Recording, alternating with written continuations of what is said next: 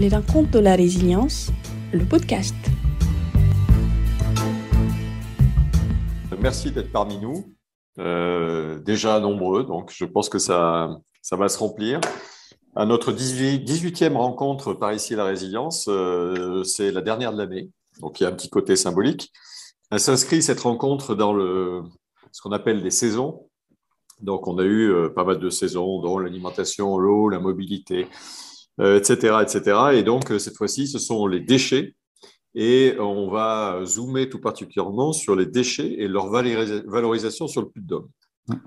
Alors, euh, euh, je remercie tout particulièrement euh, Guillaume, Olivier, qui vont être les intervenants et je laisserai le soin à Damien évidemment de les présenter. Et puis Damien justement qui va avoir le plaisir d'animer cette, cette, belle session. Donc rapidement, par ici la résilience, c'est une association qui s'est créé il y a un peu plus d'un an et demi avec cinq membres cofondateurs et qui a pour objectif de promouvoir toutes les initiatives qui vont dans le sens de la résilience dans le département du Puy-de-Dôme autour de la transition écologique et sociale. Euh, J'en dis pas plus parce que sinon je vais trop déborder. Euh, Damien donnera tous les timings. Euh, ce que simplement je voudrais vous dire, c'est que vous avez un module chat sur euh, vos écrans. Ah si, un point important, c'est qu'aujourd'hui c'est exceptionnellement tout en visio. Vous l'avez compris, on a choisi plutôt la prudence avec la cinquième vague de Covid. Donc j'espère que vous nous pardonnerez. Euh, et que ça va, la technique va fonctionner, mais c'est bien parti pour. Et donc, euh, s'il vous plaît, au fur et à mesure, vous avez le module chat pour poser vos questions. On prendra un temps à la fin pour, euh, autant que faire se peut, y répondre. Et si jamais on n'y arrive pas, on gardera vos questions, on répondra évidemment plus tard. Et sans plus tarder, donc, je laisse la parole à Damien. Merci beaucoup Patrick. Donc merci euh, à toutes et à tous d'être présents aujourd'hui. Euh, effectivement, on va parler, euh, on va terminer une saison euh, avec trois rencontres de la résilience qui ont eu lieu cet automne, là, depuis, depuis octobre, sur la question des pollutions locales. On a fait, euh, on a traité la qualité de l'air dans le département en octobre. Ensuite, on a traité la qualité de l'eau, les cours d'eau, euh, les nappes phréatiques en novembre. Et aujourd'hui, on va parler des déchets et de leur valorisation, plus spécifiquement les déchets ménagers, effectivement, sur le puits de Dôme. Alors, pour évoquer ce sujet, euh, j'ai avec moi deux, intervenants euh, sur, euh, sur le territoire qui agissent, qui s'engagent sur cette, thématique. Donc, merci pour votre, présence, Guillaume, Olivier. Donc, Guillaume, tu es... Euh, tu es co, euh, coordinateur et fondateur de la ressourcerie du Pays d'Histoire. Est-ce que tu peux nous dire en deux mots de quoi il s'agit, s'il te plaît? En deux mots, la ressourcerie, c'est une association qui existe depuis 2017 à, à Issoire. Et comme toutes les ressourceries, les 150 de France, on a pour objectif de collecter des objets, les remettre en état, les vendre d'occasion et également de sensibiliser sur la protection de l'environnement et la réduction des déchets. Ok, c'est un super pitch, très rapide. On va voir quelques chiffres après qui euh, donneront un peu plus de, détails sur ton activité. Et Olivier aussi, Olivier Mezzalira, merci de, ta présence et de ta participation. Tu es directeur du Valtom, donc euh, si vous habitez sur Clermont, vous voyez sans doute ce, gros bâtiment qui est entre Clermont, Landes et, Cournon. Est-ce que tu peux nous en dire euh, deux mots sur son activité, s'il te plaît? Bonjour Damien, bonjour tout le monde. Tout d'abord, merci pour l'invitation et l'initiative. C'est toujours avec plaisir que on échange avec les personnes du territoire. Euh, donc Olivier Mesalira, directeur du Valtom. Donc le Valtom, c'est un syndicat de valorisation et de traitement des déchets ménagers qui couvre la totalité du Puy-de-Dôme et une partie de la Haute-Loire, ce qui représente à peu près 700 000 habitants et pas loin de 360 000 tonnes de déchets à, à gérer par an. Et, euh, et, voilà, dans un premier temps, euh, ce que je peux en dire, avec neuf collectivités adhérentes qui sont des collectivités en charge de la collecte Valtom est en compétence sur le volet euh, valorisation traitement. D'accord. Eh justement, on va parler de cette question de valorisation euh, dans, quelques minutes. D'abord, euh, avant de présenter des données d'ensemble, la visio, enfin cette rencontre, comme toutes les rencontres, est enregistrée, donc vous pourrez la revoir, enfin la réécouter en l'occurrence sous forme d'un podcast audio par la suite avec une synthèse. Tout ça se retrouvera sur notre site web par ici la résilience. Vous avez aussi euh, les comptes rendus et les podcasts des anciennes rencontres. Voilà. Et euh, les éléments qui vont être présentés, les vidéos, il y aura deux petites vidéos euh, complémentaires et des données là, que je vais présenter tout de suite en PDF. Elles seront également sur le site, donc vous aurez tous ces éléments. Euh, alors, quelques, pour, pour, positionner quelques grands chiffres euh, sur, le, sur le département, je vais partager mon écran. Tac. Ça doit marcher. Voilà, est-ce que tout le monde voit bien? Parfait. C'est bon. J'y vais, CTRL L. Voilà, plein écran. Pour l'instant, la technique est au rendez-vous. Alors, euh, les déchets ménagers, alors qu'est-ce que ça représente? Alors ça, les, chiffres ont un petit peu évolué, mais ce, graphique euh, permet de voir à peu près euh, les volumes par secteur. Ça, c'est tous les déchets qui sont produits. Donc on voit comme il y a une grosse quantité très, très majeure de déchets de construction, déchets des activités économiques. Et finalement, les déchets ménagers, ils représentent que, enfin, ce n'est pas neutre hein, bien sûr, mais que la partie en bas à gauche, ce qui aujourd'hui correspond à peu près à, pour tous les déchets produits par les ménages, hein, euh, quel que soit le niveau de valorisation, environ 500 kg par an par habitant sur le département, dont un peu plus de 200 kg de poubelles grises. Donc, on va voir euh, ben voilà, ce que vous connaissez, hein, ce que vous utilisez, les poubelles jaunes de recyclage et la poubelle grise. Euh, donc on a à peu près tout ça sur, euh, en bas de nos immeubles ou devant nos maisons. Et eh bien voilà, ça représente un peu plus de 200 kg par habitant par an. Alors, euh, comment ça évolue? On retrouve ces chiffres avec une, décroissance qui est quand même marquée, qui s'accélère peut-être un petit peu dans les dernières années. Vous avez à droite la courbe de 2020. Vous avez donc aussi sur les, sur les ménages, hein, les déchets ménagers, la répartition, et on a ces ça va de ce qui est plus ou moins valorisable, effectivement, biodéchets, vert, collecte sélective en orange, ce qui va directement en déchetterie, et les déchets résiduels. donc, euh, on va en parler, puisque c'est la question de qu'est-ce qu'on peut faire de ces fameux déchets résiduels. Mais ce qui est intéressant, c'est que voilà, il y a quand même cette réduction, et on retombe sur, voyez, 497 kg par habitant, donc environ 500, on est à peu près sur ces chiffres-là. Alors, euh, vers quoi on s'oriente? Alors, c'est un graphique qui date de 2018 pour la répartition de ce qu'il y a dans une poubelle, là, vous voyez, avec le, type de déchets. Ce qui est intéressant, c'est l'objectif en 2025. Il y a 171 euh, kilos. On va voir dans quelle mesure c'est un objectif euh, territorial et comment c'est lié avec les collectivités. Et ce qui est intéressant aussi dans ce graphique, je trouve, c'est euh, ben, où, ça part. Voilà, c'est notre idéal avec du compost, de la méthanisation, du recyclage de matériaux, du réemploi de la réutilisation en bleu et tout en bas, ben, finalement, euh, dans quelle mesure on peut produire de l'énergie aujourd'hui avec les déchets qui auparavant étaient par exemple enfouis ou simplement brûlés. Euh, sur euh, ce qui est réemploi et recyclage, ça représente donc au total 24 000 tonnes par an sur les départements et donc 7,2% des déchets. Là, on a une, photo justement qui est issue du, site de la ressourcerie du Pays d'Issoire. Là, donc on est sur le, réemploi pur. Alors sur, sur Issoire, ça représente 200 tonnes traitées par an et sur tout ce qui est apporté par les gens, sur ces 200 tonnes, il y a la moitié qui sont euh, mis en seconde vie, donc qui vont dans, euh, ces, magasins. Voilà. 40% euh, en réemploi de matériaux, c'est-à-dire que l'objet lui-même, il n'est pas réutilisé pour son usage principal, mais il est détourné, en tout cas, il n'est pas, jeté. Et finalement, il n'y a que 10%, c'est déjà pas mal, il y a 10%, 90% qui sont réutilisés et 10% qui, qui partent, qui partent à la benne, si je puis dire. Et pour finir, finalement, dans la poubelle jaune, la poubelle de recyclage, voilà ce qu'on a à peu près comme, euh, comme données. Vous voyez la, répartition entre des erreurs de tri qui sont encore importantes, hein, presque pour un quart, 7% d'emballage plastique, 68% c'est les volumes de papier carton qui sont importants et 3% d'emballage métallique. Voilà. Et pour terminer, sur le département, donc on est à presque 90% de valorisation euh, voilà, ce sont les quatre, euh, voyez, les quatre euh, premières cases réemploi, valorisation matière biologique et énergétique. Et finalement, donc tout ça correspond à à peu près 90%. Encore une fois, ces chiffres, vous les aurez au calme par la suite en PDF. Et voilà, on est à peu près sur 10% aujourd'hui qui sont, qui sont stockés, donc pas encore valorisés, mais on va voir quelle perspective de croissance on peut avoir là-dessus. Voilà pour ces données. J'arrête le partage. Euh, bon, et eh ben, justement, euh, ce que je vous propose maintenant, c'est de voir un peu, les, selon les types de déchets, du plus valorisable au moins valorisable sur le, sur le territoire. Alors, euh, ben, quand on parle de, déchets les plus valorisables, c'est ce qui peut être finalement réemployé et, donné. Alors, peut-être que je m'adresse d'abord à toi, Guillaume. Est-ce que tu peux nous, nous dire aujourd'hui quels sont les types, enfin, ce qu'on appelle déchets, encore une fois, c'est ce que, ce que les gens, ce dont les gens veulent se débarrasser, mais est-ce que c'est vraiment un déchet? Et toi, qu'est-ce que, comment tu vois cette, problématique et qu'est-ce que tu reçois dans la ressourcerie? Ah, Guillaume, ton micro est coupé. Et oui, je voulais pas gêner. Voilà, le micro est bon. Donc, les ressourceries reçoivent tout type d'objets, tous les objets qu'on trouve dans une maison.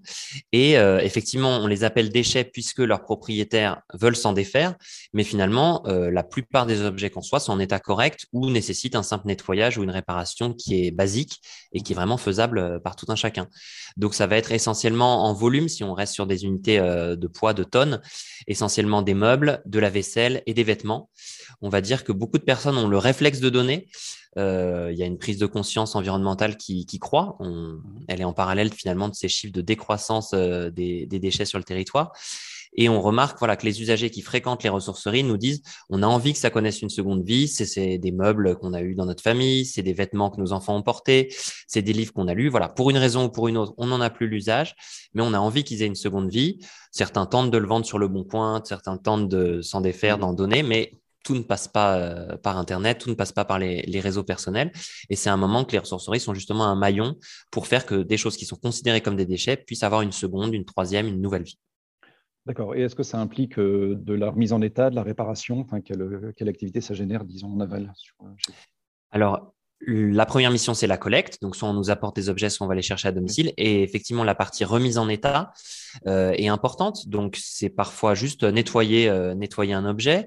Sur des appareils électriques, les pannes euh, fréquentes sont souvent les mêmes. je vais vous donner l'exemple du grille-pain où c'est souvent un aimant du grille-pain qui est soit euh, encrassé, soit défectueux et qu'il faut changer. Voilà, donc il y a toute une série de petites euh, revalorisations qui sont simples à faire. Et euh, le but d'une ressourcerie, c'est d'avoir de la place dans ces ateliers, des pièces détachées pour aussi refaire des étagères d'un meuble, refaire la poignée d'une armoire, la changer par voilà un autre meuble. Donc finalement, cette partie revalorisation, elle est essentielle puisque il est important que le client trouve un objet qui lui convienne. Donc, si c'est quelque chose qui est un, meuble qui n'est pas fonctionnel, il n'achètera pas.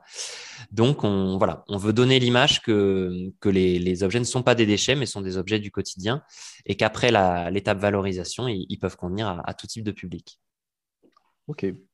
Parfait. Euh, Olivier, est-ce que sur le, sur le Valtom, est-ce que tout ce qui est euh, don réemploi, est-ce que ça rentre dans le, périmètre, si je puis dire, du, du Valtom?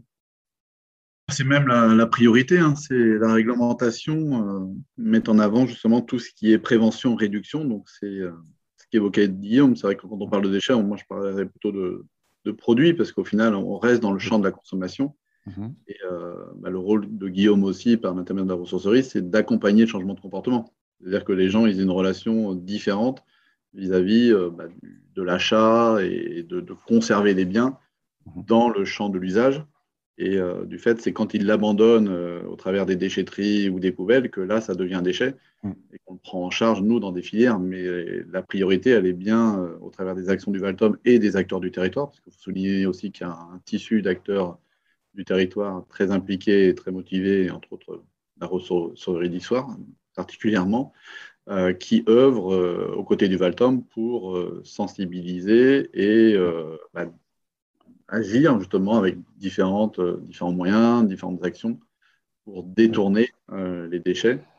Et entre autres, des fois même euh, au travers de l'acte d'achat, parce que c'est vrai que l'acte d'achat bah, va conditionner toute la suite de, on, va parler tout à l'heure effectivement de la question de la sensibilisation et de la réduction du, volume de déchets, parce que vous l'aurez compris, là on parle des déchets existants, de ce qu'on peut, comment on peut les valoriser, mais s'il peut y avoir moins de déchets, c'est évidemment mieux. Donc voilà pour la partie euh, rapidement, bien sûr, puisqu'on essaie de, balayer les, types de déchets. En, premier lieu, ce qui est le plus valorisable, réemploi, don, réparation. Ensuite, on peut peut-être parler d'un matériau qu'on connaît tous, qui est assez facilement euh, valorisable, c'est même recyclable. Alors peut-être à préciser les termes, c'est le verre. Est-ce que tu peux nous en dire euh, deux mots, Olivier? Oui, bah le, verre, c'est le matériau qui est le plus euh, on va dire, collecté. C'est-à-dire qu'aujourd'hui, on est à peu près entre 70 et 80 de, de, taux de collecte du verre, donc, et donc de taux de recyclage. Euh, bon, il y a encore 20 ou 30% bah, qui part vers une autre filière, style la poubelle grise, ou même, malheureusement, des fois, au, bord des, forêts ou autres qu'on peut rencontrer. Donc, donc ce verre, voilà, on peut se féliciter qu'il est, est, quand même bien collecté, il est, il est, bien recyclé parce que le verre est recyclable à l'infini. On parle bien de, recyclage et pas de valorisation. Oui, d'accord. On refait forcément des contenants en verre avec euh, bah, les bouteilles de verre, mais ne pas oublier euh, les bocaux, euh, les pots ou autres qui sont aussi en verre et qui peuvent être recyclés. Alors, pardon, petite parenthèse, donc valorisation, ça veut dire changement d'affectation, changement structurel de la matière, c'est ça? Voilà, c'est-à-dire qu'on repart sur un autre, euh, c'est comme par exemple la bouteille de PET qui pourrait devenir une écharpe polaire. on change la destination de. PET, c'est une forme de plastique, hein voilà, je précise. Que, voilà, le, verre restera un contenant vert et utilisé en, tant que tel. D'accord. Et alors, on parle, on parle, un petit peu de, de, de, de projets liés à la consigne aujourd'hui. Est-ce que c'est est-ce que c'est envisageable de revenir à une forme de vraie consigne, c'est-à-dire qu'on dépose le verre, qu'on ne le casse pas? Alors moi, je mettrai un bémol dans la consigne. Il y a, deux types de consignes parce que moi, je, il y a vraiment une, une, volonté d'aller vers la consigne du réemploi, c'est-à-dire qu'on utilise le contenant euh, en tant que tel et, pas une consigne financière comme on peut avoir euh, sur certains parkings de supermarchés où on vient euh, déposer des bouteilles en plastique pour récupérer un bon d'achat. Donc là, c'est complètement différent. Mhm. La consigne de réemploi, on y travaille au travers d'un projet Pampa euh, avec un certain nombre d'acteurs du territoire euh, aussi très motivés. Et c'est là où on s'aperçoit qu'il y a une vraie dynamique du territoire pour développer un retour de la consigne alors sur une aire euh, géographique qui pourrait être l'ancienne région Auvergne et qui serait tout à fait pertinente et beaucoup plus vertueuse en termes d'environnement, en termes d'économie, parce que ça serait créatrice d'emplois locaux. Euh, vis-à-vis de la filière de recyclage du verre, où le verre bah, sort du territoire pour être broyé, recyclé, et donc il y a toute une structure qui est plus impactante environnementalement. Mais aujourd'hui, voilà, il y a même des réunions publiques qui sont organisées au travers de ce projet Pampa pour impliquer les citoyens dans l'appropriation de, cette filière. Ok, euh, donc euh, effectivement le verre, il y a encore il y a un petit peu de, progression à faire, mais il y a déjà des chiffres qui sont intéressants. On va passer à la question des plastiques. Là, je vois qu'Olivier parlait euh, dans, les questions qu'on prendra par la suite. Hein, sur euh, qu'est-ce qu'on peut faire sur, les plastiques. Donc là, en revanche, le plastique, c'est peut-être plus compliqué parce qu'il y a une vraie diversité et tous ne sont pas euh, recyclables ou valorisables de la même manière. Tout à fait. Après, voilà, il y a une multiplicité des, plastiques mis sur le marché et que, bah, nous, collectivités, on, subit en fin de compte. On, récupère les emballages que les industriels ont, mis sur le marché et qui est souvent aussi un argument marketing auprès des usagers en disant voilà, celui qui a le plus gros, le plus beau, bah, générera plus de ventes. Sauf que derrière, euh, bah, l'aval de la filière, c'est-à-dire le recyclage, n'est pas forcément euh, tout le temps euh, pensé en amont, donc, en termes d'éco-conception. Mmh. Et donc, ça nécessite ensuite bah, avoir des, outils sur le centre de tri, le plastique rejoint la poubelle jaune, assez performants pour séparer les, types de plastique entre eux. C'est vrai qu'aujourd'hui, euh, il y a certaines émissions qui peuvent passer euh, à des heures de grande écoute, voilà, qui, qui, tapent un peu sur la filière plastique, mais, mais voilà, c'est du fait aussi de cette euh, diversité des plastiques et que derrière, il n'y a pas aujourd'hui forcément l'ensemble de la filière de valorisation qui est en place, mais qui monte en puissance. Et donc, on espère que dans les années à venir, à la fois la filière valorisation montera en puissance et en amont aussi, que, que les industriels auront des comportements plus vertueux en termes de, de, mise sur le marché de plastique 100% euh, recyclable. D'accord, donc une approche de, filière effectivement assez industrielle. Mais aujourd'hui, euh, qu'est-ce qu'on peut faire des, plastiques qu'on trouve dans la poubelle jaune? Parce que maintenant, on peut les mettre dans la poubelle jaune, concrètement. Est-ce que c'est, dans quelle mesure c'est valorisé? Bah, C'est valorisé sous, toutes ses formes. Aujourd'hui, euh, il y a différents types de plastique. Donc, par exemple, sur le, qu'on évoquait, le polyéthylène, le PET de la bouteille plastique classique, par exemple, sans citer de marque, Volvic, euh, voilà, aujourd'hui, bah, Volvic a une démarche de plus en plus développée de rajouter, d'intégrer du PET recyclé dans, dans leur bouteille. Actuellement, leur, euh, leur, bouteille de 5 litres, euh, Fontaine, est constituée de 100% de bouteilles recyclées. Après, ce qui est dommage, c'est que bah, Volvic, par exemple, est obligé de se fournir sur des marchés européens parce qu'en France, on n'est qu'à 50% de taux de collecte des bouteilles plastiques, alors que voilà, sur le verre, on est pratiquement à 80%. Donc, c'est-à-dire qu'aujourd'hui, il n'y a qu'une bouteille sur deux bouteille plastique qui rejoint le bac jaune. C'était le schéma que tu montrais. Hein. Dans ce fameux bac gris, aujourd'hui, on trouve 80 kg d'emballage, alors que dans le bac jaune, on est à 60 kg. Donc, euh, ça veut dire qu'on trouve plus d'emballage dans le bac gris que les emballages qu'on devrait retrouver dans le bac jaune. Donc, il y a quand même aujourd'hui une, vraie sensibilisation, information à faire auprès des citoyens. C'est pour ça qu'on a simplifié le geste de tri depuis le mois de mai de cette année. Aujourd'hui, tous les emballages vides euh, peuvent euh, aller vers la poubelle jaune. Donc les gens n'ont plus de questions à se poser. Euh, devant la poubelle jaune, ils peuvent mettre tous les emballages vides. OK. et dernière question sur les, les, produits encore à peu près facilement, facilement recyclables, le métal, le papier, peut-être d'autres matériaux. Là, qu'est-ce qu'on peut dire sur, sur, ça aujourd'hui? Est-ce que ça c'est bien valorisé sur, sur le puits de Dôme Oui, aujourd'hui, il y a une vraie, valorisation des, autres emballages et qui sont plutôt faciles à, capter. Hein, tout ce qui est euh, métaux ferreux et non ferreux, on utilise des courants de Foucault et des aimants en de tri, donc c'est plutôt bien capté. On va maintenant même chercher les, petits emballages, hein, comme les capsules de bière ou les paquets de médicaments euh, vides. on va chercher voilà, jusqu'à ces emballages-là pour les, valoriser et on, fait en sorte aussi de tracer la valorisation de ces emballages, d'identifier et de favoriser une valorisation de ces emballages euh, nationales, même locales quand on peut. Hein. On travaille avec la papeterie de Giroud euh, qui se trouve du, à proximité d'Ambert mhm. pour valoriser une partie des papiers. Et avec une autre papeterie, la, la dernière papeterie Norske qui reste en France, malheureusement. On travaille, on, voilà, on favorise des filières locales françaises, voire européennes, pour la valorisation des, des matières extraites du centre de tri de Belgique. D'accord. Euh, peut-être un petit mot, Benoît, euh, sur, vous savez qu'on parlait beaucoup euh, du côté du Valtom, mais du côté d'une ressourcerie comme la ressourcerie du Pays d'Issoire, est-ce que quand, quand, tu as des, matériaux comme ça qui peuvent être valorisés, qui ne sont pas réemployés, on parlait tout à l'heure de, détournement d'usage de matériaux. Tu me parlais par exemple de Recyclart. Je ne sais pas si vous, si vous mhm. connaissez, c'est une, une, association qui, qui, crée des objets artistiques à partir en détournant finalement, euh, bah, par exemple des grippins ou d'autres types d'objets. Je trouve ça assez sympa. Euh, qu'est-ce qu'on ce qu'on peut faire dans une ressourcerie à partir de matériaux comme ça qui ne sont pas réemployés en tant que tels? Souvent, les ressourceries sont justement un peu des, des cavernes d'Alibaba pour, euh, pour les artistes, les associations qui ont, qui ont besoin de matière. L'objectif d'une ressourcerie, c'est de pas être écrément dans la collecte. Si un, un, usager nous dépose des objets, on va essayer de lui donner la meilleure seconde vie possible. Donc, le mieux, c'est qu'il reste euh, dans l'usage qu'il a cet objet et qu'il continue à vivre. Si c'est impossible, justement, il va falloir voilà réfléchir sur euh, ce qu'on peut faire. Et on a une certaine liste d'attente en fait de d'associations, d'artistes, de collectifs qui ont besoin de, euh, une fois ça va être du liège, l'autre fois ça va être des cuillères, l'autre fois ça va être des abat-jours. Donc euh, voilà, au maximum, sachant que voilà, il faut que ces, objets nouvellement créés soient, durables et que ça soit pas une exposition qui est faite par une école et qui est jetée la semaine, la semaine qui suit. Donc voilà, il y a encore un, volume important qui, qui n'a pas de seconde vie, mais on essaye au maximum de les mettre à disposition euh, en fonction des besoins et des demandes. D'accord. Et de toute façon, il y a des liens directs, j'imagine, entre les ressourceries et le Valtom, par exemple. Pour... Euh, oui, oui. Voilà, il est... le Valtom, euh, au moment où les ressourceries se sont un petit peu constituées, euh, les premières, ça, mm. ça remonte à, 2015-2016 dans le département, a fédéré des groupes de travail sur cette, cette logique. Il y a actuellement cinq ressourceries dans le département d'autres qui sont sous la forme recyclerie. Il y a aussi les, communautés Emmaüs, Aubière et puis Guillaume, les mains ouvertes à Gerza. Mm. Il y a un, travail partenarial ensemble pour justement réfléchir à, cette traçabilité des, déchets. Quand on a de la matière qui nous reste, qu'est-ce qu'on en fait pour euh, voilà, se partager des bonnes pratiques? Pour optimiser l'ensemble du, système. Très bien. Euh, alors, on va descendre encore d'un cran, et encore, je ne sais pas, est-ce que c'est moins valorisable? La question des biodéchets. Je reviens vers toi, Olivier. Déjà, comment on peut définir les, biodéchets et qu'est-ce qu'on en fait sur le site de Vernéa, qui est le nom de ce bâtiment, qui se situe entre Landes et, Clermont?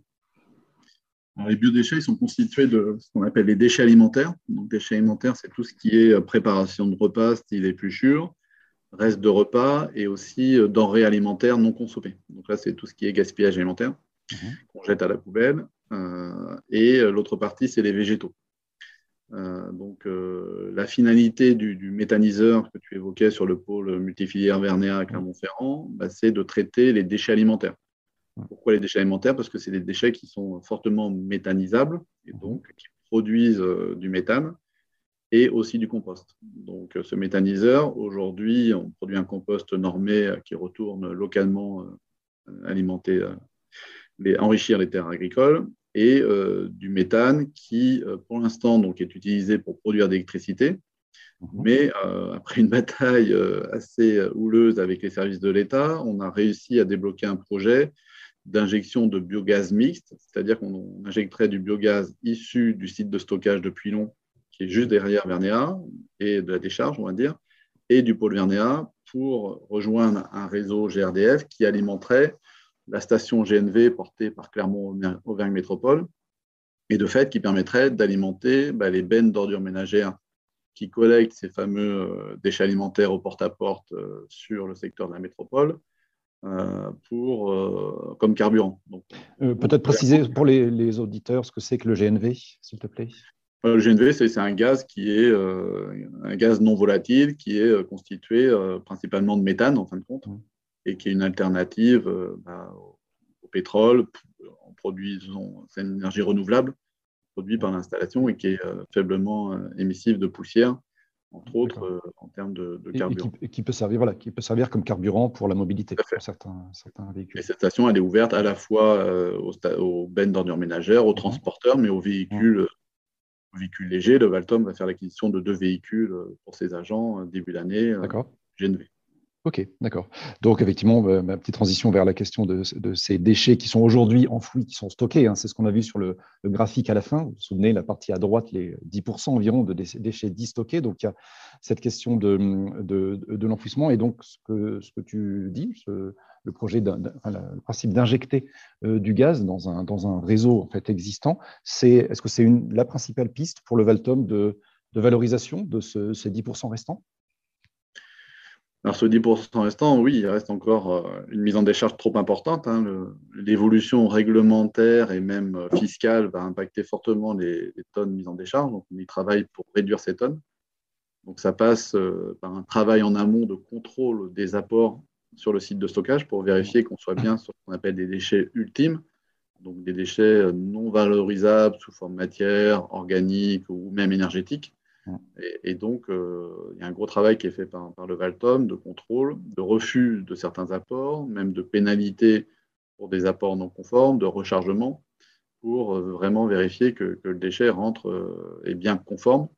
Après, bah, c'est de travailler en amont aussi avec les producteurs de déchets, les services techniques des communes, pour voir comment bah, ils peuvent agir, des fois séparer les déchets, parce que si on prend par exemple un, marché dans une commune, bah, souvent à la fin du marché, on ramasse tout en vrac.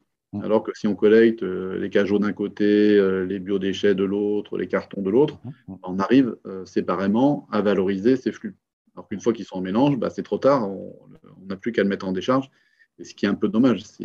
L'idée, c'est vraiment d'agir en amont, de sensibiliser pour faire évoluer justement les, comportements et que, par exemple, les entreprises respectent aussi maintenant l'obligation du, du, tri 5 flux ou du tri 7 flux en amont de la production de déchets. Oui. Donc on voit vraiment quoi.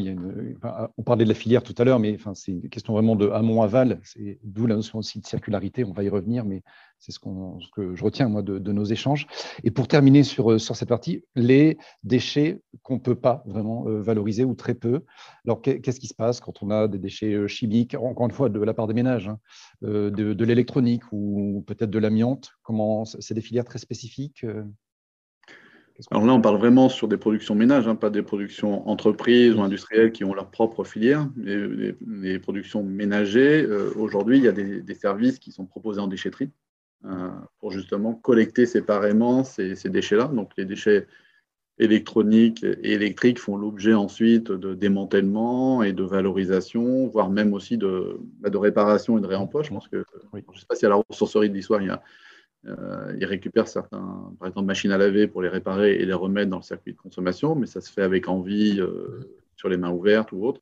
Donc il y a, voilà, il y a cette, euh, cette, volonté de garder le bien dans la consommation. Et après, les déchets dangereux des ménages, comme on peut avoir des peintures, des huiles ou autres, bah, sont collectés séparément et ensuite font l'objet d'une valorisation souvent énergétique dans des incinérateurs bien spécifiques, pas celui de Vernéa parce qu'il n'est pas autorisé sur ce type de déchets, mais sont envoyés dans des, des filières, alors pas d'élimination, c'est des filières certes d'élimination, mais avec récupération de, de la chaleur.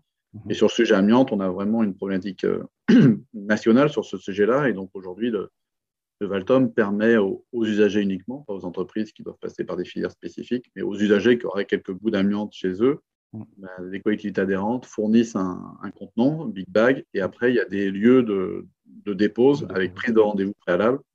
Pour euh, bah, supprimer l'amiante qu'on peut avoir dans les gravats de déchetterie afin d'optimiser la valorisation d'une part des gravats et euh, l'élimination de l'amiante d'autre part. D'accord. Euh, Guillaume, tu voulais compléter peut-être sur les déchets électroniques? Oui, donc là, ça s'inscrit aussi dans des filières nationales. Je pense que tout le monde a, déjà vu sur un ticket de caisse quand on achète un, appareil électrique qu'on paye une éco-contribution de quelques centimes qui va venir financer le recyclage, le traitement. Donc euh, voilà, le fait aussi d'être dans des structures euh, d'économie circulaire euh, du réemploi solidaire fait qu'on bénéficie de conventions nationales qui incite justement le, les, usagers à déposer des objets pour qu'ils soient réemployés. Mmh. Donc voilà, il y a tout un, un, mécanisme financier national aussi qui vient aider au recyclage et au réemploi. D'accord. Alors, on va justement parler dans la, partie qui, commence maintenant de ces, questions un peu transversales et notamment de la, fiscalité et des aides. Ce que je vous propose pour faire la transition, c'est de voir un petit témoignage de Jimmy Ducas. Jimmy Ducas est le fondateur de l'association Clermont Zéro Plastique qui organise les Clean Walk. Alors, une Clean Walk, c'est un ramassage où tout le monde est convié. D'ailleurs, il y en a souvent qui sont organisés. Je crois qu'il y en a un ce dimanche à côté de Cinédome. Voilà, on se retrouve à plusieurs et on est un petit peu équipé avec des gants, des bottes et on va ramasser des déchets dans des euh, dans les endroits publics. Donc, on va écouter son, témoignage. Ça va durer juste une petite minute.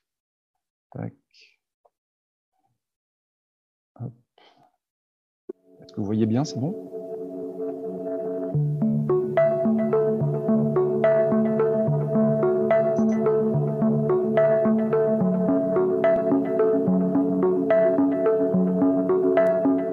Nous, avec le recul qu'on a là depuis le mois de février, euh, on distingue trois zones différentes. On a euh, les zones industrielles, où il y a beaucoup de voitures, notamment par exemple la zone de la Pardieu. Il y a beaucoup de voitures, donc il y a beaucoup de petits déchets, style emballage de gâteaux, canettes, bouteilles en plastique. La deuxième, c'est les zones de centre-ville, c'est-à-dire en plein centre-ville. C'est là où il y a les mégots, les masques. Et après, euh, dans les zones un peu excentrées, à Sébaza ou à Serra, comme on a pu voir, ou à Oubière, on va trouver des plus gros déchets ou des déchets qui sont plus anciens, qui sont presque enfouis euh, dans la terre ou euh, dans les rivières. Notamment, on a pu retrouver un coffre-fort, on a pu retrouver des poussettes, on a pu retrouver une machine à laver. Je pense qu'il y a un problème euh, au niveau des petites incivilités du quotidien, des particuliers mais je pense qu'il y a un manque de impulsion, on va dire politique. Bah, la gestion des déchets aujourd'hui, c'est pas une priorité euh, de la part euh, des, des politiques hein, de tous bords.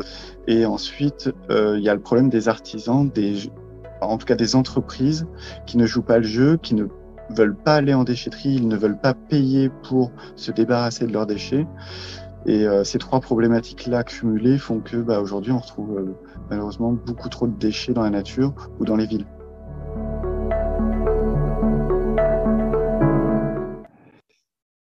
Alors, c'est bon, on est de retour ensemble, on n'a perdu personne.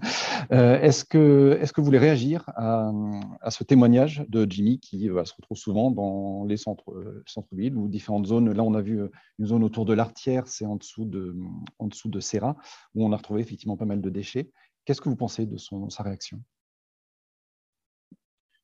Moi, je rejoindrais le, constat qui, qui, est fait. Après, c'est c'est compliqué de remettre de l'objectivité sur ce sujet en disant est-ce qu'il y a plus ou moins de dépôts sauvages? Euh, on s'aperçoit quand même alors, euh, qu'il y a à la fois des dépôts anciens, mais aussi euh, quelques dépôts récents. Où, alors, je ne veux pas dire que c'est toujours difficile d'identifier le, responsable, mais souvent, on a l'impression que c'est des entreprises qui, comme évoqué, ne jouent pas le jeu et se débarrassent de gravats à un endroit donné, caché, pour ne pas, pour pas aller à la déchetterie. Alors que, bon, la facturation en déchetterie, elle n'est pas euh, disproportionnée et euh, en plus, euh, elle devrait être refacturée bah, aux clients et donc présent sur la ligne de facture. Donc c'est pour ça aussi que les gens devraient vérifier que quand ils ont une intervention d'un paysagiste, par exemple, bah, ils puissent identifier une ligne qui est acheminement des végétaux à la déchetterie pour justifier de la traçabilité. Aujourd'hui, c'est vrai qu'on s'aperçoit qu'il y a de plus en plus un peu de pratiques déviantes euh, sur ce sujet-là, alors que quelque part, le service de déchetterie n'a jamais été aussi, euh, aussi important et aussi présent. Et euh, bah, tout part voilà, de la responsabilité citoyenne des choses. Et malheureusement, on sent, certaines déviances sur nos, territoires, mais bon, c'est aussi sur le territoire national. Mmh. D'accord. Guillaume, qu'est-ce que tu en penses? Bah, pour compléter, je trouve que c'est vraiment positif qu'il y ait des initiatives citoyennes qui viennent justement sensibiliser. Euh, ces vidéos, ces images, elles sont un peu chocs, donc elles peuvent euh, voilà, euh, faire réagir et donner envie à des citoyens de, s'impliquer, de participer à ces marches pour nettoyer. Voilà, ça remplace pas le, civisme qu'il faut. voilà, les, les, professionnels sont aussi des, des particuliers et, les déchets, on, on, a, on, en a parlé depuis le début. C'est quelque chose que tout le monde produit, donc tout le monde est concerné. Voilà, il y a des, des arguments qu'il faut donner en faisant de la pédagogie auprès des adultes, auprès des, auprès des scolaires, pour que ça cesse, que ça diminue. Mais voilà, il y a, y a, une réalité aussi. On, est sur un ordre de grandeur de 20 euros par passage en déchetterie pour un artisan euh, sur le territoire d'Issoire. C'est c'est pas rien, c'est pas beaucoup, mais ça peut être dissuasif. Donc euh, mmh. la solution de facilité euh, de, de jeter dans une forêt, elle, est triste, mais elle est, elle est réelle. Et, alors, est-ce que justement sur la fiscalité, enfin, la, partie financière, fiscalité, aide aussi, pourquoi pas, euh, est-ce que est-ce, que c'est un levier qu'on peut encore euh, activer, optimiser? Qu'est-ce qu'on pourrait faire là-dessus selon vous? Aujourd'hui, il y a des choses qui, existent et qui sont justement poussées par l'État. C'est cette fameuse tarification incitative que, euh, par exemple, le syndicat du bois de l'Aumône a, mis en œuvre, c'est-à-dire de reconnecter. sur, sur Lyon, c'est ça? Pardon? Sur Lyon? C'est sur. Voilà, sur Lyon et ses alentours. L'idée, c'est de reconnecter le service avec le coût. C'est-à-dire qu'aujourd'hui, bah, vous payez votre eau, euh, votre potable en fonction de votre consommation au compteur, au mètre cube. Pourquoi demain ne pas payer euh, vos, déchets en fonction de la quantité de déchets que vous produisez? Parce que voilà, il y a, des, familles euh, qui s'efforcent de, moins produire, de mieux valoriser, et d'autres bah, qui font beaucoup moins attention. Donc aujourd'hui, ces, deux familles payent le même, le même montant de, de, taxes. Donc demain, ça serait semble tout logique que justement on incite et ce qui permettrait de, d'accompagner aussi les collectivités, parce qu'aujourd'hui il y a un certain nombre d'actions euh, par les collectivités pour euh, aider les, familles à moins produire de déchets et donc euh, à avoir leur facture réduite aussi, si possible, mmh. compte tenu des augmentations qui aussi vont arriver dans les années à venir et qu'il nous faut anticiper au plus vite parce que les taxes sur les déchets vont, vont exploser jusqu'en 2025. D'accord. Et euh, il y a un autre sujet évoqué euh, en, filigrane, finalement, euh, Jimmy, c'est la question du maillage territorial. Est-ce que, simplement, il y a en termes de proximité suffisamment de points de, enfin, voilà, de ressourcerie, de, de déchetterie ou d'autres points de dépôt et de collecte Est-ce qu'on pourrait faire mieux sur le, sur le territoire ou vous pensez qu'on est déjà bien loti, finalement? Bah, après, c'est toujours une question de coût-bénéfice. On pourrait forcément faire mieux, mettre une déchetterie dans chaque commune, mais après, il faut aussi que ça se traduise par des moyens supplémentaires. Aujourd'hui, il y a une cinquantaine de déchetteries sur tout le territoire. Mhm. Euh, et je pense que justement, les, ressourceries, euh, celles, de d'Issoire ou, d'autres du territoire, permettent d'avoir un maillage un peu supplémentaire, offrent un autre service. Mhm. Euh, ce week-end dernier, le SBA a inauguré la déchetterie de Lezou, qui est une déchetterie à plat avec un, magasin aussi de, de, de dons. Et donc, on, voit l'évolution des déchetteries où euh, bah, on va à la déchetterie et puis après, on récupère par exemple du compost, on récupère du broyat, on récupère du gravat recyclé, on récupère un livre, euh, voilà, et on est dans un sorte de magasin inversé où on donne et on récupère. Et ça, c'est peut-être l'avenir aussi euh, d'aller vers ce type de dispositif pour aussi donner envie aux gens d'aller en déchetterie et plus d'aller dans les chemins. Aujourd'hui, le maillage, il me semble suffisant. On travaille aussi bon, sur d'autres plateformes communales, par exemple sur les végétaux. Mais après, plus de maillage va induire forcément plus de coûts, plus de taxes. Donc, euh, il vaut mieux optimiser, être en complémentarité avec les outils existants en recyclerie, mais aussi avec des déchetteries professionnelles euh, où les entreprises peuvent aller aussi euh, vers des déchetteries sur la métropole qui existent, mais uniquement pour les entreprises. Mmh, d'accord. Guillaume, qu'est-ce que tu penses de ce principe d'associer justement déchetterie et ressourcerie, ce qui se fait notamment, on en parlait je crois, en préparation dans l'Allier, enfin, on a plusieurs exemples oui, euh, la ressourcerie et la déchetterie idéale sont, voisines et il y a un circuit euh, optimisé euh, pour les flux des déchets. Bon, quand les, déchetteries sont déjà existantes, il apprendre à travailler ensemble. Je pense qu'autant le, maillage des déchetteries est, correct et pertinent sur le territoire, la distance en voiture maximale ne doit pas être très importante. En revanche, sur les ressourceries, recycleries, acteurs du réemploi, il manque encore euh, sur le territoire, mais c'est le cas dans d'autres départements, d'autres régions, c'est logique, de, nouveaux acteurs. Pour vous donner un exemple, on, a un calendrier de collecte, on, fait six sorties par semaine. Notre calendrier est plein jusqu'à fin février et on refuse de s'éloigner de, notre territoire, du, de notre syndicat de collecte des déchets. Il pourrait y avoir voilà, d'autres ressourceries qui ne seraient pas du tout concurrentes, mais qui seraient sur d'autres communautés de communes et qui permettrait d'assurer pour l'usager, pour les habitants, à la fois une possibilité de donner et de s'équiper d'occasion. Ça manque encore. D'accord. Euh, et il y avait aussi un sujet qui me semblait intéressant, notamment dans le cadre des ressourceries, mais également dans, différents projets qu'on a évoqués, c'est la question des emplois. On bascule un peu sur le côté social. on reste quand même sur la, question écologique, mais euh, il faut savoir que dans le cadre de, l'ESS, l'économie sociale et solidaire, tout ce qui est, tout ce qui est ressourcerie, notamment à, Issoire, alors tu peux peut-être nous en dire deux mots, euh, Guillaume, ça représente quand même de la création d'emplois qui n'est pas neutre et aussi de l'insertion. Oui, le premier but est environnemental, mais il y a un deuxième volet qui est, qui est social. Donc, euh, dans l'exemple d'histoire, on est maintenant 13 salariés et on travaille avec notre aglo pour accueillir 10 personnes en chantier d'insertion. Donc, il y a à la fois voilà, des, des, emplois pérennes et des emplois qui sont là pour donner un tremplin sur des missions assez polyvalentes euh, de manutention, de collecte à domicile, de gestion du téléphone, relation avec les donateurs, préparation de la boutique. C'est quelque chose qui est, qui est loin d'être monotache. Donc, ça a des, des, effets très bénéfiques en insertion. Ça permet à des personnes de voilà, régler des, problèmes qu'ils avaient sur des savoir-faire, savoir-être et d'aller vers un emploi durable. Mmh euh, donc le modèle euh, insertion est, est mis en place dans plusieurs, euh, plusieurs ressourceries. les politiques publiques de l'emploi aiment bien ce, support d'activité. Mmh. voilà, il y a une composante aussi bénévole. On a de nombreux bénévoles qui, aident nos associations et c'est sans leur aide, la structure ne pourrait pas fonctionner. Donc c'est aussi un, un, lieu où il y a plusieurs types de publics qui se croisent, que ce soit donc des salariés, des personnes en insertion, des bénévoles, on, a des habilitations pour recevoir des personnes en service civique ou des personnes qui viennent faire un, travail d'intérêt général, qui va, hum, par exemple, venir sur du démantèlement d'objets, une, une lampe qui est à la fois en bois, en plastique et en verre. On va pouvoir la, voilà, si elle est vraiment pas utilisable, pas réparable, euh, mmh. cette personne qui va faire le travail d'intérêt général va le mettre dans, ces trois, dans ces trois mmh. filières différentes. Mmh. Donc, il y a vraiment un effet emploi qui est important et, et euh, une tonne d'objets euh, permet d'employer beaucoup plus de personnes si on veut la réemployer que si on veut la, recycler ou l'enfouir, bien évidemment. Bien sûr. Alors derrière, il faut des aides, etc., un modèle économique, mais c'est intéressant de voir que, ça émerge. Euh, on, va passer à la, dernière partie, parce que il faut quand même qu'on évoque, euh, au-delà de la partie de, tout ce qui est optimisation, valorisation des déchets, la, réduction des déchets. Donc là, c'est une, activité évidemment qui, vous est chère. Il y a pas mal de, dispositifs que, euh, notamment le Valtom, accompagne avec d'autres acteurs. Justement, en termes d'autres acteurs, je vous propose un tout petit témoignage également vidéo de Juliette Berger, qui est euh, animatrice et coordinatrice du euh, réseau euh, REA. Alors, je ne je le connais pas encore par cœur. Réseau d'éducation à l'environnement Auvergne, c'est ça? Je dis pas de bêtises. Voilà, super, merci. Allez, on écoute, on écoute Juliette tout de suite. Si j'y arrive, partager l'audio.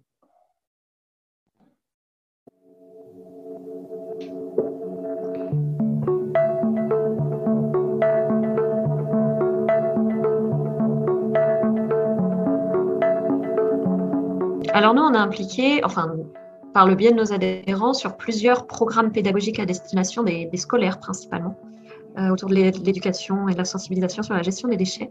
Euh, on intervient pour le compte de Clermont-Auvergne Métropole dans les classes de primaire euh, et on permet à ces classes-là de prendre conscience des enjeux autour de la gestion des déchets, que ce soit de la production du déchet, déjà qu'est-ce qu'un déchet, euh, comment on le produit, comment est-ce qu'on a la possibilité de réduire la production de déchets aussi. Et puis après, leur donner la possibilité d'avoir une vision claire aussi de ce que devient déchet. Qu'est-ce qui est trié Est-ce que trier, ça veut dire recycler Vraiment euh, que ces scolaires-là aient une, une vision un peu plus claire, qu'ils aient les éléments euh, du cheminement d'un déchet et pour se faire leur propre opinion et puis pour qu'ils puissent avoir conscience aussi de l'impact que eux peuvent avoir sur, euh, sur la production de déchets, parce tout l'enjeu, c'est ça. En gros, nous, ce qu'on identifie comme enjeu autour de la sensibilisation sur la notion de déchets, c'est donner les clés de compréhension aux personnes, aux différents publics, pour qu'ils puissent eux-mêmes faire les choix éclairés. En gros, on dicte pas la bonne parole, on dit pas il faut trier, il faut réduire les déchets, il faut. Mais euh, davantage, ben voilà, le tri, ça implique ça, euh, la diminution des déchets, ça implique ça. Et derrière, les personnes sont responsables face à tous ces choix et, et face à leur méthode de consommation, quoi. Et ça, ça peut commencer dès le plus jeune âge, en, donnant des éléments tangibles. Alors, ok. Tac. voilà, on est de retour. Donc euh, là, je vais vous demander simplement comment, euh, en rebondissant notamment sur euh, ce que, ce que dit Juliette, mais par rapport à votre expérience, qu'est-ce qui est le plus efficace pour sensibiliser et accompagner sur la réduction de déchets? Olivier, tu veux tu as plusieurs dispositifs que tu, accompagnes. Lesquels souhaiterais-tu mettre en avant? Il y a pas mal de, dispositifs qu'on accompagne pour sensibiliser. Je crois que c'était dans le, champ des discussions euh, tout à l'heure. il y a le, dispositif organicité du Valtom au travers des déchets organiques, donc tout ce qui est lutte contre le gaspillage alimentaire, le compostage et le jardinage au naturel pour accompagner et faire évoluer les pratiques. Et donc là, on a un certain nombre de panels d'actions. Ça peut aller du, du, gourmet bag, justement, pour lutter contre le gaspillage alimentaire. Euh, ça peut être à, la prévention des déchets verts en utilisant, par exemple, des, des espèces locales à, faible pouce. Euh, le panel est large. On travaille aussi, par exemple, avec l'association métabatique autour d'une recyclerie plutôt des matériaux, euh, du BTP. Donc là, c'était aussi un, un sujet. Il y a le projet Pampa. Euh, on va essayer aussi d'initier une démarche sur le, sur le textile. Euh, on a un partenariat avec Coco Shaker pour aussi accompagner euh, bah, des, entrepreneurs qui veulent agir dans le domaine de, l'insertion et de l'économie circulaire. on accompagne aussi le, projet Raboul par rapport à des, des contenants réemployables dans le domaine de, de la restauration. Je pense que j'en oublie certains au passage, mais voilà, l'idée c'est vraiment d'être facilitateur et pas de faire. L'idée, c'est d'accompagner parce qu'on a justement une ressource d'acteurs euh, locaux. Il y a le projet Artex, entre autres, sur le textile aussi. Voilà, j'en pense à certains en parlant. Mais euh, l'idée, c'est vraiment de faciliter l'émergence de ces projets et de leur donner une viabilité dans le temps. C'est là où vous accompagner et, euh, permettre de trouver le bon modèle qui, assure une, une pérennité. Donc là, vous accompagnez plusieurs projets qui sont déjà, déjà ciblés et lancés par des tiers, mais il y a aussi une politique d'accompagnement. Euh, par exemple, euh, tu me parlais, je crois, des clubs de sport ou d'autres types d'acteurs là qui sont euh, ciblés par, par catégorie, en fait. Et comment, comment ça se passe quand, quand il y a un programme d'accompagnement comme ça? Mais Là, on est plutôt sur des formes d'appel à projet. On va chercher des acteurs. Par exemple, on s'aperçoit voilà, que, que, le trier les déchets chez soi, chez soi c'est plutôt maîtrisé, mais dès qu'on sort de chez soi, euh, on aille en entreprise ou en activité de loisir, bah, on a l'impression de perdre un peu la mémoire. Et donc là, c'est pour ça qu'on a des dispositifs comme un appel à projet qui est mon club de sport zéro déchet, pour pouvoir euh, accompagner justement des, associations sportives dans le fait de mieux trier et de produire moins. Et euh, le projet qu'on souhaiterait aussi mettre en œuvre, peut-être avec la STCI ou avec d'autres partenaires, c'est mon entreprise zéro déchet de pouvoir accompagner. Euh, et là, on s'aperçoit que même avant de, de, de prendre moins pour des déchets, il faudrait aussi trier les déchets. Et donc, les deux sujets sont, sont liés. forcément, qu'il y a un accompagnement euh, complet et c'est euh, une chaîne d'acteurs qui est à mobiliser entre, entre, le producteur, celui qui va ramasser le déchet, le trier, le séparer. Donc, il y a, il y a des mobilisations. Et donc, l'idée, on fonctionne plutôt par l'exemplarité. Et c'est justement par ce biais-là qui, qui permet après de, de répondre à la bonne parole et d'aller euh, donner envie à d'autres entreprises ou d'autres clubs de sport bah, d'aller dans cette démarche. Ou d'autres types de structures. Je crois que Juliette parlait, je ne l'ai pas mis dans la vidéo, mais elle parlait avec le Veltom d'un mon lycée euh, zéro déchet, je crois. Ou, enfin, voilà, sur les établissements scolaires, je crois que vous aviez aussi une action. C'est ça. Euh, Guillaume, un, petit mot là-dessus. Qu'est-ce, que, qu'est-ce qui t'inspire, toi, sur la sensibilisation et la réduction?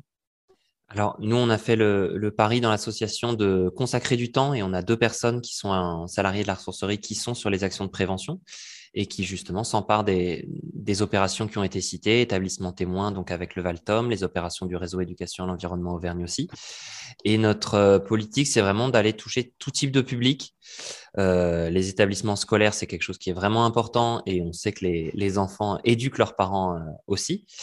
Euh, ma, ma, fille ne veut pas une banane pour aller à l'école parce qu'il n'y a pas de composteur dans, dans, son école.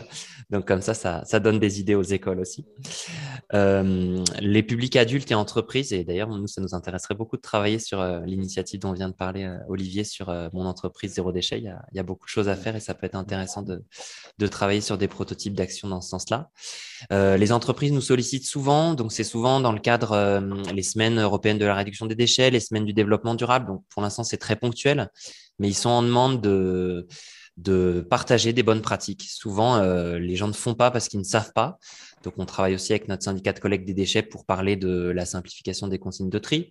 Euh, voilà, c'est une prérogative qui qu'ils aiment bien, voilà, qu'on travaille ensemble et d'arriver à, à, mutualiser un événement où on parle déchets euh, des ménages avec la ressourcerie, déchets de, de biodéchets avec des dispositifs sur le compost.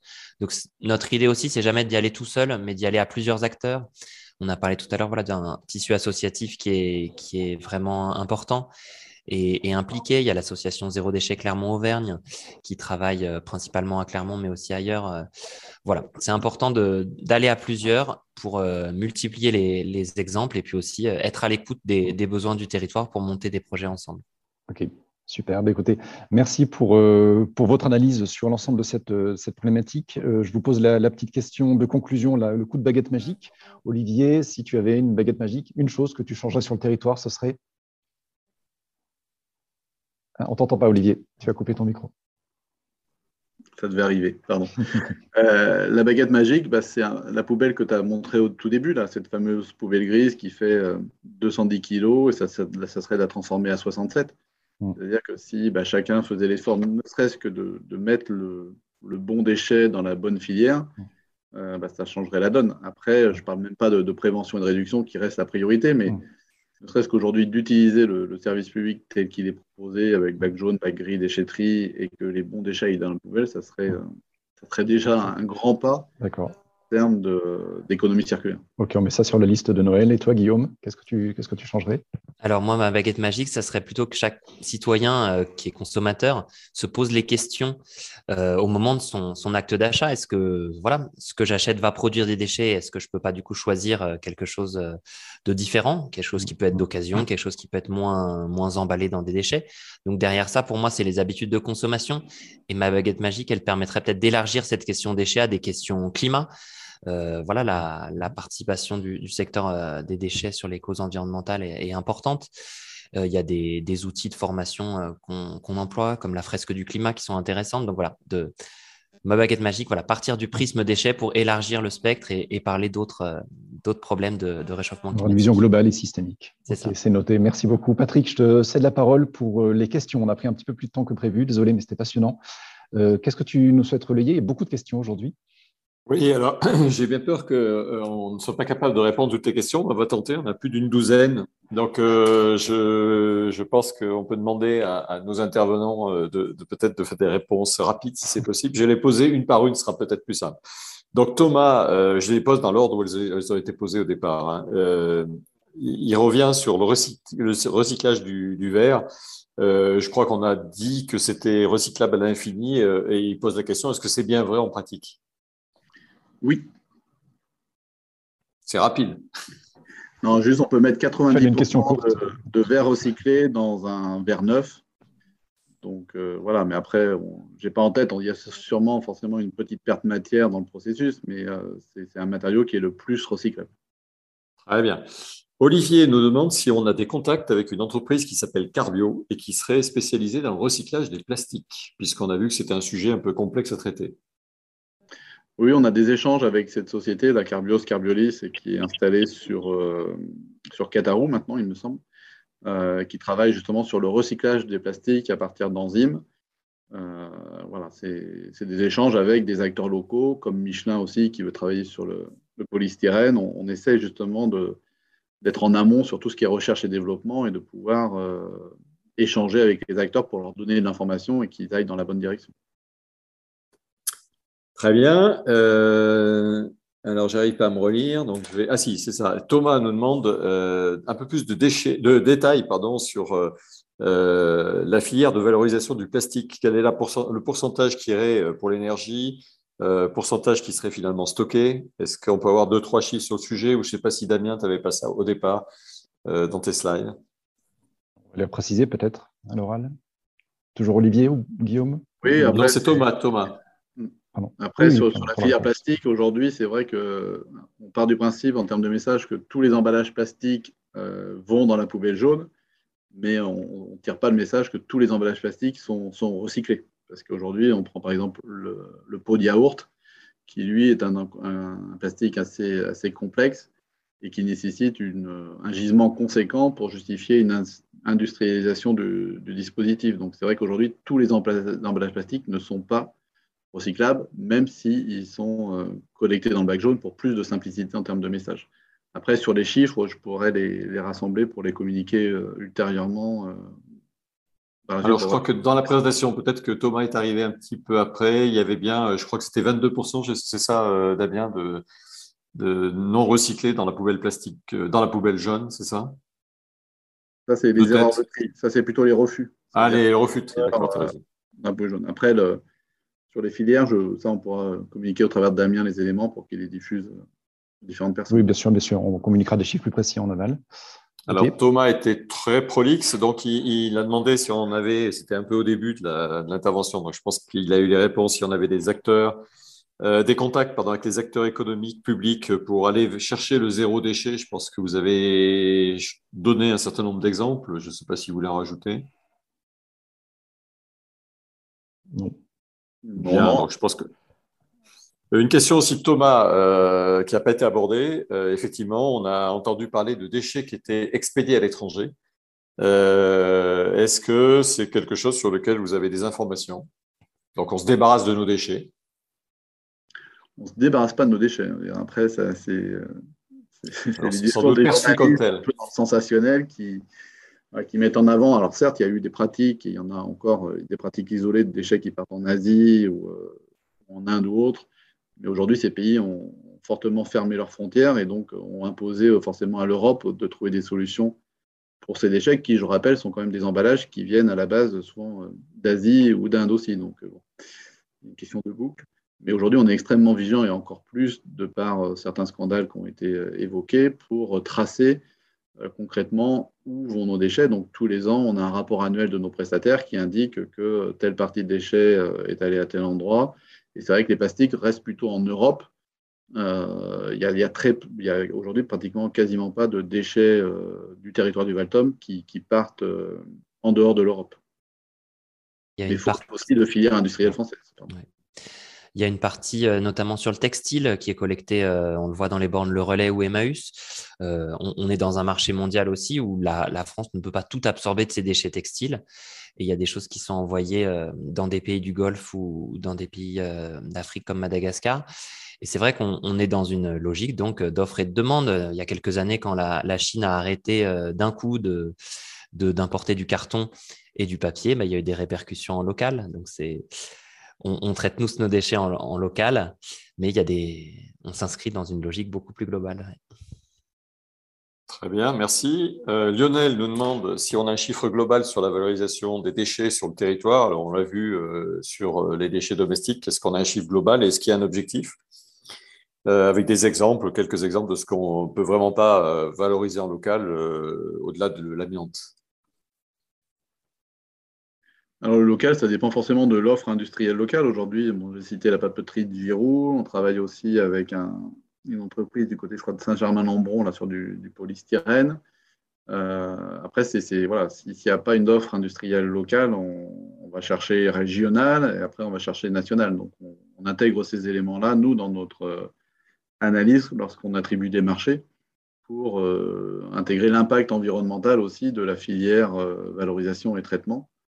Mais on, essaye aussi de faire émerger des, solutions locales. Bah, Guillaume évoquait le sujet textile c'est un vrai sujet de, voir comment aussi on peut gérer nos textiles en, local pour en faire une, vraie valorisation, sachant que la, qualité du textile s'est dégradée au fil des années, donc la réemployabilité du textile euh, a des, des, croix, donc euh, il faut trouver d'autres filières de valorisation de, de ce textile et on, on va essayer de s'y atteler dès l'année prochaine. Ok, David, c'est plutôt une remarque, une question euh, suite à la vidéo de Jimmy euh, et donc David est deux tiers, il a dit qu'il euh, les, collectivités faisaient beaucoup de choses pour le traitement. il a cité l'exemple tiers d'or et montagne, donc été repris tout à l'heure, si je ne me trompe pas, par Guillaume. Donc je pense qu'il sera content avec en, partenariat avec le Veltom. Je peux peut-être passer directement à une question de Lionel. Qu'est-ce qui peut être fait pour que les produits en fin de vie soient recyclés plutôt que, plutôt que valorisés? Est-ce que c'est une incitation fiscale plutôt que donc, euh, faire en sorte que les produits soient, jetés? Est-ce qu'on a encore, sur le plan euh, réglementaire, des choses à faire? Bah, c'est ce qui était évoqué, c'est-à-dire qu'il faut à la fois avoir une incitation amont, c'est-à-dire que côté industriel, bah, il faut qu'il y ait vraiment un signal prix qui incite l'industriel à mettre des produits bah, les moins emballés possibles et les plus recyclables possibles. Et puis un signal amont comme évoqué aussi sur, sur ce sujet de tarification incitative qui, euh, bah, par exemple, facturerait plus cher le bac gris que le bac jaune pour inciter bah, les, citoyens à mettre l'emballage dans le bac jaune plutôt que dans le bac gris. Donc voilà, c'est une chaîne globale. Mais avant tout, je pense que l'origine, c'est quand même tout ce qui est éco-conception et, ce qui évoquait Guillaume aussi. Hein, je rejoins sur l'accompagnement du changement de comportement par rapport au geste d'achat et que bah, le, citoyen soit, ait connaissance des choses et puisse acheter le produit le moins impactant euh, possible. Alors, ça peut-être euh, permet de rebondir sur la question de Gildas qui nous dit est-ce qu'il ne faut pas aller plus loin? C'est les obligations qui sont faites aux industriels d'utiliser des, plastiques recyclables. Et pourquoi pas mettre une taxe euh, sur les plastiques à usage unique qui permettrait de financer davantage le coût des traitements. Est-ce que ça existe déjà? Est-ce que c'est en route? Alors aujourd'hui, dans, ce qu'on appelle les filières éco-organismes, il y a une éco-participation, par exemple, au travers de Citeo pour les emballages, et qui est euh, modulée selon la recyclabilité euh, et le poids de l'emballage. Mais aujourd'hui, cette euh, surtaxe n'est pas assez discriminante pour aller inciter, sachant que bah, c'est un peu jugé parti, parce que Citeo, c'est Danone, Nestlé et Coca et autres compagnies. Donc, euh, c'est ceux qui, votent la taxe, qui, se l'appliquent à eux-mêmes. Donc, c'est peut-être là où, sont les limites du système et qui revoient autre chose. Et aujourd'hui, bah, on subit une taxe amont avec cette taxe générale d'activité polluante sur les déchets mis en décharge ou euh, valorisés énergétiquement, alors qu'on n'est pas acteur de, l'aval. Et c'est là où euh, bah, les élus essayent de se battre justement pour qu'il y ait une, une taxe amont qui soit plus dissuasive et plus incitative. Mais ça reste dans les mains de nos sénateurs et députés. le, changement de comportement, il se fait vraiment à, trois échelles des, des citoyens, des entreprises et de l'État. Et il y a un, schéma qui s'appelle le, le, triangle de l'inaction, qui fait que le consommateur ne change pas si les entreprises continuent à mettre sur le marché certains produits. Les entreprises ne changent pas si certains s'ils pas d'obligation de l'État de réduire, par exemple, les emballages. Et l'État ne change pas s'il ne sent pas que les citoyens sont prêts à un changement euh, voilà, dans la consommation. Donc, il faut que ça se fasse à, tous les étages. Très bien, les deux dernières questions parce que l'heure tourne. Euh, question de David, toujours à Thiers, qui euh, s'interroge sur les déchets qui sont liés aux travaux, travaux publics. on l'a vu en début de session, c'est le plus gros déchet en fait en quantitatif. Alors, je ne sais pas si on arrivera à répondre à cette question, mais qu'est-ce qui pourrait être fait pour, pour inciter, dissuader euh, et faire en sorte que cette part importante diminue? Aujourd'hui, c'est lié forcément à l'activité. Ce qu'il faut signaler aussi, c'est certes qu'il y a une production importante, mais il y a un taux de recyclage conséquent aussi. C'est-à-dire que les entreprises du BTP font, de plus attention à la recyclabilité. Et c'est là aussi où les donneurs d'ordre devraient intégrer de plus en plus dans leur cahier des charges euh, la fourniture de matériaux recyclés euh, pour justement bah, inciter de plus en plus les entreprises à proposer ce type de matériaux en, alternative de, granulats vierges issus de, de carrière. Mais il y a une vraie, une vraie culture du recyclage euh, dans les, plutôt sur le côté TPiste. Après, côté bâtiment, là, il y a une réflexion aussi bah, de démantèlement pour valoriser des, filières et, de tri pour justement bah, que, le bois aille dans, la bonne filière bois, que, le gravat ou, les métaux soient bien extraits, que tout ne soit pas mis en mélange. Donc là, il y a peut-être encore des efforts à faire sur ce volet de démolition, mais il y a quand même une culture qui évolue et des réglementations qui incitent à, la réutilisation des matériaux recyclés. Il commence à y avoir des, des matériothèques qui se montent, notamment voilà, Métabatic euh, en partenariat avec le, le Valtom, euh, pour qu'au moment de la déconstruction, certains éléments puissent être réemployés, avec toute une problématique aussi sur les, normes. Une fenêtre qui a déjà servi, est-ce qu'on peut la mettre? Est-ce que l'assurance va être d'accord pour qu'on construise une nouvelle maison avec ces fenêtres qui ont déjà servi? Donc, c'est la, région qui a aussi la compétence déchets qui, s'empare de ce sujet, mais c'est effectivement beaucoup en volume. Donc, il y, a, beaucoup de choses à faire. Très bien, merci. Euh, dernière question d'Olivier. Euh, qui doit être euh, un habitant clermontois et qui dit pourquoi à Clermont on ne recycle pas les biodéchets? Pas tout à fait juste, c'est-à-dire qu'il y a certains circuits de collecte, donc certains habitants qui disposent d'une troisième poubelle, donc la fameuse poubelle verte, sur Clermont-Auvergne Métropole, mais ce n'est pas le cas partout. Donc ça dépend vraiment des, quelque part des circuits. Donc les circuits où il y a pas mal d'immeubles, il n'y a pas de collecte de biodéchets. Moi, j'en fais partie, par exemple. Et il y en a d'autres où c'est plutôt pavillonnaire il y a une collecte de biodéchets et donc une troisième poubelle. Après, on essaye de travailler voilà, avec Clermont-Auvergne Métropole pour développer de plus en plus cette collecte de biodéchets, parce que c'est aujourd'hui une vraie ressource, hein, ces déchets organiques. Ça permet, de, comme j'ai évoqué, de produire du biogaz et du compost. pourquoi les mélanger avec des ordures ménagères? Et sachant qu'il y a une obligation au 1er janvier 2024, euh, le citoyen aura interdiction de jeter des déchets, euh, des biodéchets dans la poubelle grise. Donc, il y a nécessité pour les collectivités de proposer un service que ce soit de la collecte, mais également du compostage euh, individuel, collectif, euh, en pied d'immeuble, de quartier, en établissement, pour apporter une solution de proximité à, tous les habitants du Puy-de-Dôme. Et de, le Valtom, il travaille depuis 2019 euh, avec ses collectivités adhérentes au travers d'un schéma territorial de gestion des déchets organiques. Après, il y a une initiative aussi qu'on n'a pas évoquée qui s'appelle Terra Preta, qui a mis en œuvre sur l'archipel des Salins un dispositif de compostage où les gens peuvent apporter euh, leurs déchets alimentaires sur ce dispositif-là. Il sera soit composté, soit collecté par Clermont 20 Métropole. Mais les choses évoluent. Et, d'ailleurs, pour, compléter ce que tu dis, Olivier, on trouve des, des, composteurs aussi de quartier, notamment installés dans le cadre d'organicité par le Valtom, dans, euh, pas forcément partout, mais dans certaines villes ça va se développer.